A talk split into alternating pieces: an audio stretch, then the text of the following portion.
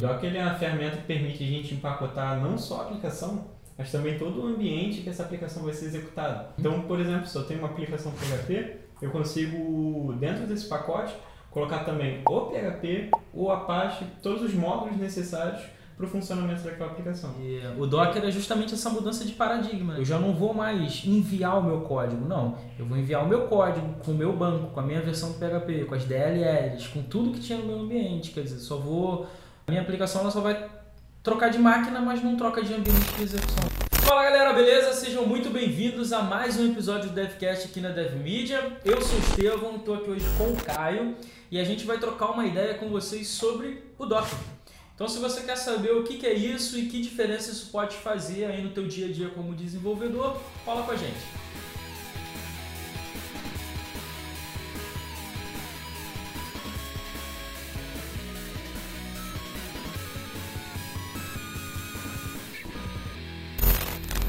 O Docker ele é uma ferramenta que permite a gente empacotar não só a aplicação, mas também todo o ambiente que essa aplicação vai ser executada. Então, por exemplo, se eu tenho uma aplicação PHP, eu consigo, dentro desse pacote, colocar também o PHP, o Apache, todos os módulos necessários para o funcionamento daquela aplicação. Então, em vez de eu enviar o código para produção, eu envio um pacote que vai conter tudo que aquela aplicação precisa para executar. Se a gente pensar no nosso modelo de desenvolvimento hoje, né, a gente prepara um ambiente, cria um código, mas quando a gente vai fazer o deploy da aplicação, que é publicar essa aplicação, né, a gente só envia o código para o servidor. Geralmente, quando a gente envia o código da minha máquina para produção, a gente fica torcendo para que tudo dê certo lá como deu certo na minha máquina. O Docker é justamente essa mudança de paradigma. Eu já não vou mais enviar o meu código, não. Eu vou enviar o meu código com o meu banco, com a minha versão do PHP, com as DLLs, com tudo que tinha no meu ambiente. Quer dizer, só vou.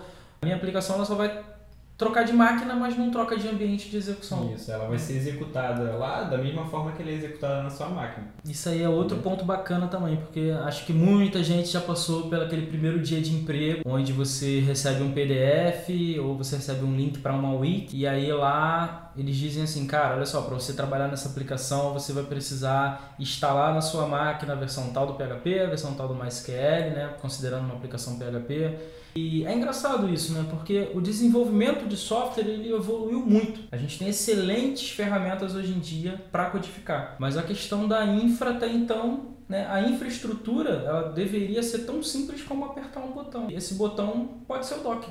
E além disso, né, o Docker ele facilita muito para o desenvolvedor.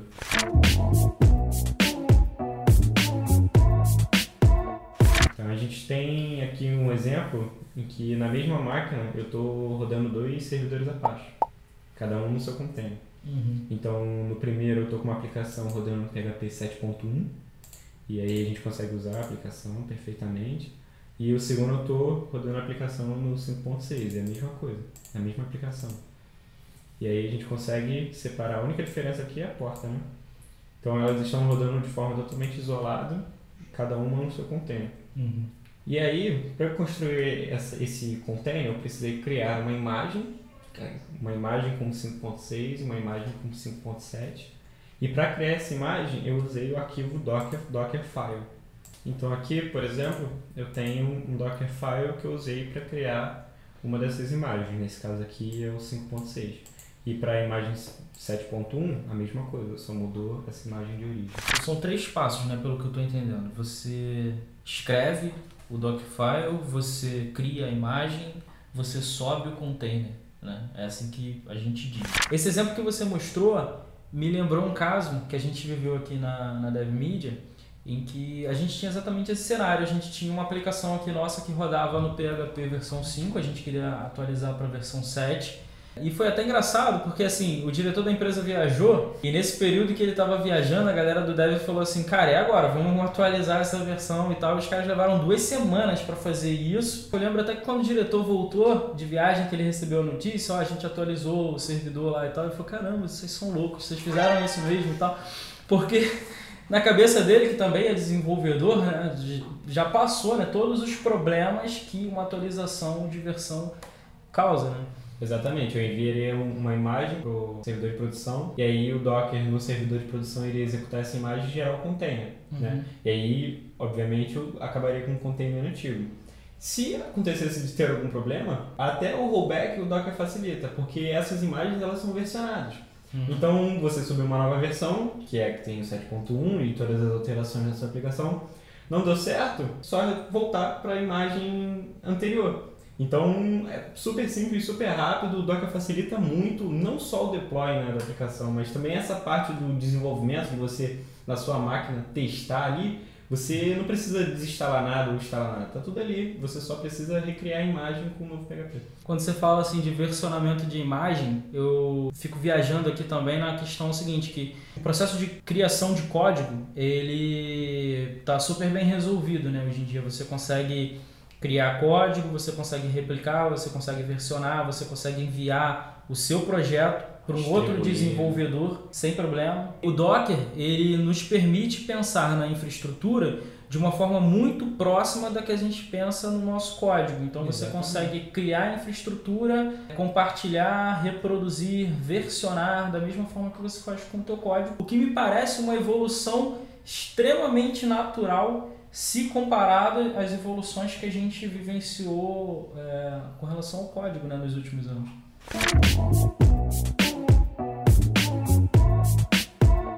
Mas o Docker serve também para a gente executar uma aplicação batch, serve também para a gente executar apenas um banco de dados, não é isso? Então, ele serve para qualquer coisa que executa no Linux, a gente consegue executar dentro de um container. Uhum. Para aplicações de banco de dados, vale lembrar que é o seguinte, containers, eles são stateless. O que isso quer dizer? Quer dizer que quando a gente encerra um container e a gente reinicia, tudo que foi gerado naquele container anterior é perdido. Como é que eu posso usar o Docker para banco de dados?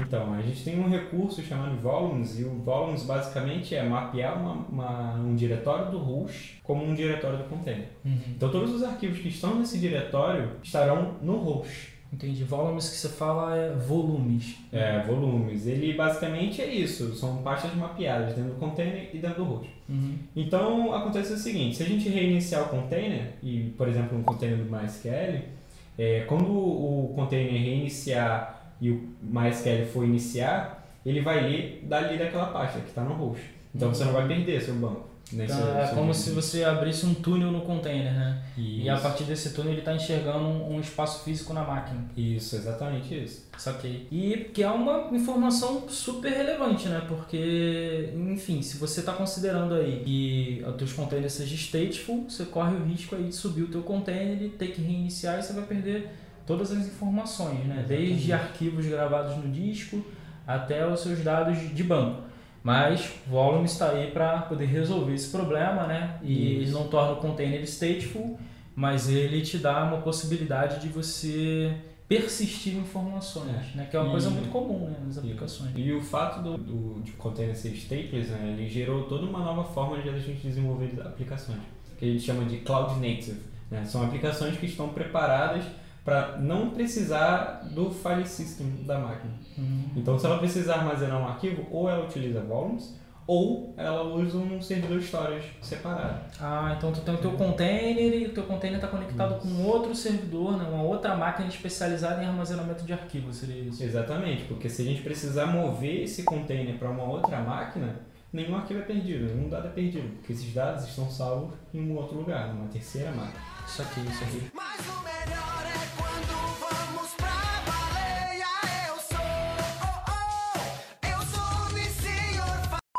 Bom, galera, a gente fica por aqui nesse DevCast, mas ele só inicia o assunto de Docker que a gente está tratando na série.